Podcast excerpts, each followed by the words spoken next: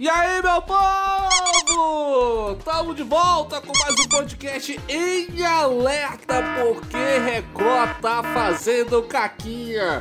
Como diria Marcos Bion, senhoras e senhores, o fogo tá no feno e nos bastidores do programa A Fazenda. O que que acontece? Todo mundo aí tá sabendo do caso do rapaz, do Felipe, né? Que beijou a Ariane ali sem o consentimento dela, deu um selinho na boca dela sem o consentimento dela.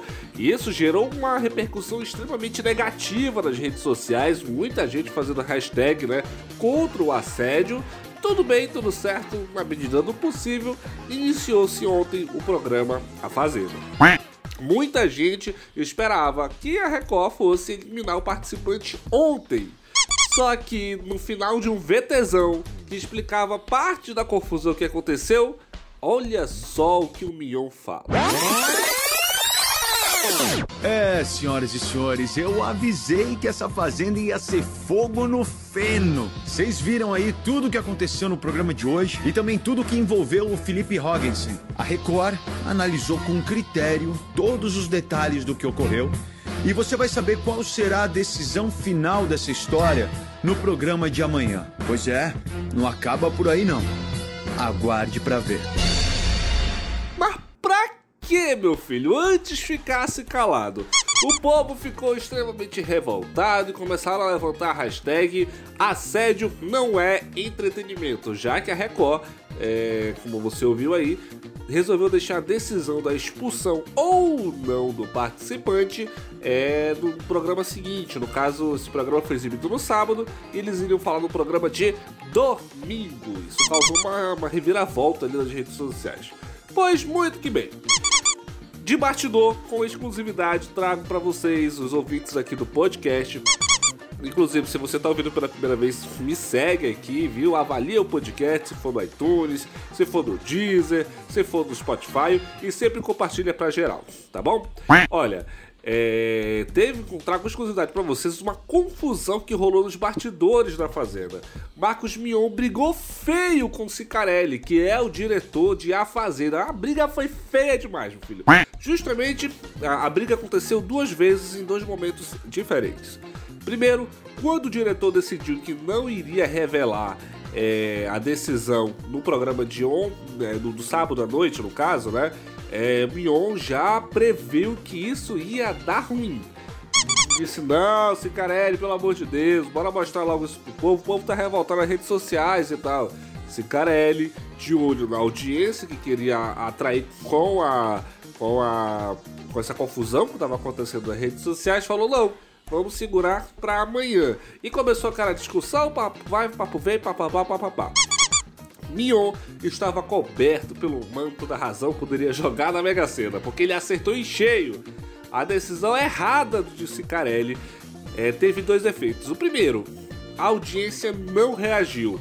No programa de sábado, o, a Record perdeu para o SBT, que exibia um reality de culinária, ou seja, não adiantou todo aquele alvoroço. Segundo, as redes sociais do Mion ficou recheada de ofensas contra o apresentador. Tudo por conta da postura de não revelar o que iria acontecer com o jogador. No caso, todo mundo está esperando a expulsão dele. Depois disso, Mignon ligou pro Cicarelli que meu filho, oh meu Deus do céu, foi uma galhagem, foi xinga pra lá, porrada pra cá, porrada pra cá, pra lá. O que que houve? Depois dessa discussão que ele teve por telefone, né, que ele, ele perdeu, vamos dizer assim, Falou, olha, tá vendo, esse cara? Eu te avisei, olha só, tô, me ofendendo, tô ofendendo minha família aqui nas redes sociais e pau.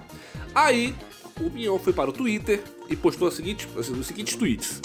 A todos os fãs de A Fazenda um lembrete. Eu não faço a edição do programa. Não escolho as imagens e não sou o diretor. Sou apenas o apresentador. A minha opinião pessoal sobre o ocorrido é muito óbvia para qualquer um que me segue, mas ele, mas ela, perdão, não cabe e não interessa ao programa.